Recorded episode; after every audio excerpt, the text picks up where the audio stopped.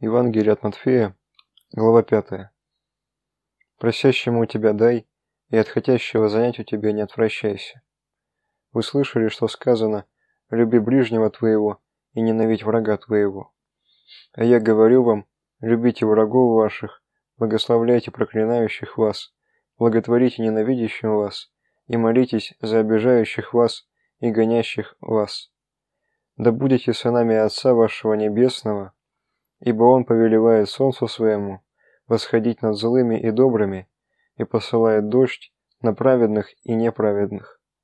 Ибо если вы будете любить любящих вас, какая вам награда? Не то же ли делают и мытари?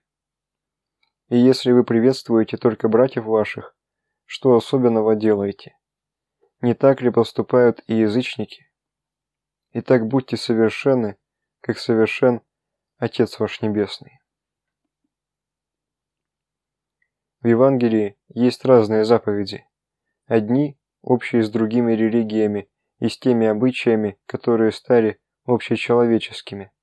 А перед другими, даже считающий себя верующим, стоит в недоумении.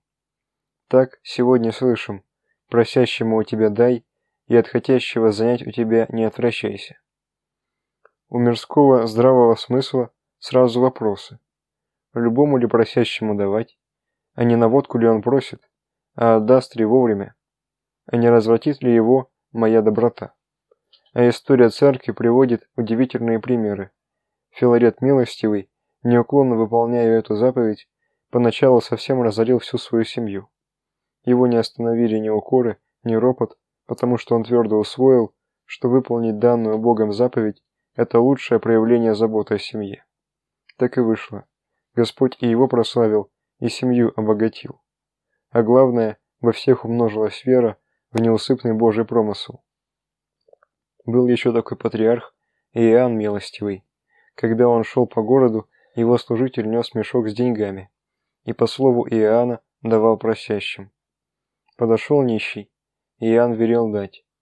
Проситель обежал вокруг квартала и снова подошел. Иоанн снова велел дать. Но тот забежал и в третий раз служитель не выдержал и сказал, «Владыка, этот наглец уже третий раз подходит». Тогда святой говорит, «Дай ему вдвойне, уж не Христос ли мой меня искушает». Вот как можно выполнять эту заповедь. А дальше Господь заповедует такое, что уж совсем не укладывается в мирской так называемый здравый смысл. Любите врагов ваших, благословляйте проклинающих вас, и молитесь за обижающих вас и гонящих вас. Кто может любить желающих сжить его со света? Только тот, кто еще будучи здесь, уже утвердил свое жительство на небе, кто сердцем уже там, где Христос одесную Бога. В истории церкви много и таких примеров. Вот умирает старый монах, вокруг собрались близкие, а он просит позвать соседа, который постоянно делал ему зло.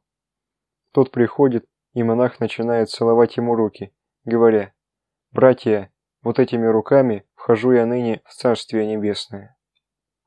Известный афонский подвижник Силуан говорил, что главное, что отличает православного от любого другого, называющего себя христианином, это отношение к врагам.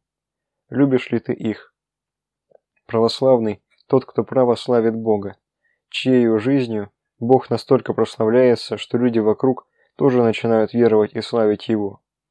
Если ты за слабой, нищенской рукою видишь могучую руку небесного хозяина, то люди тоже будут видеть ее.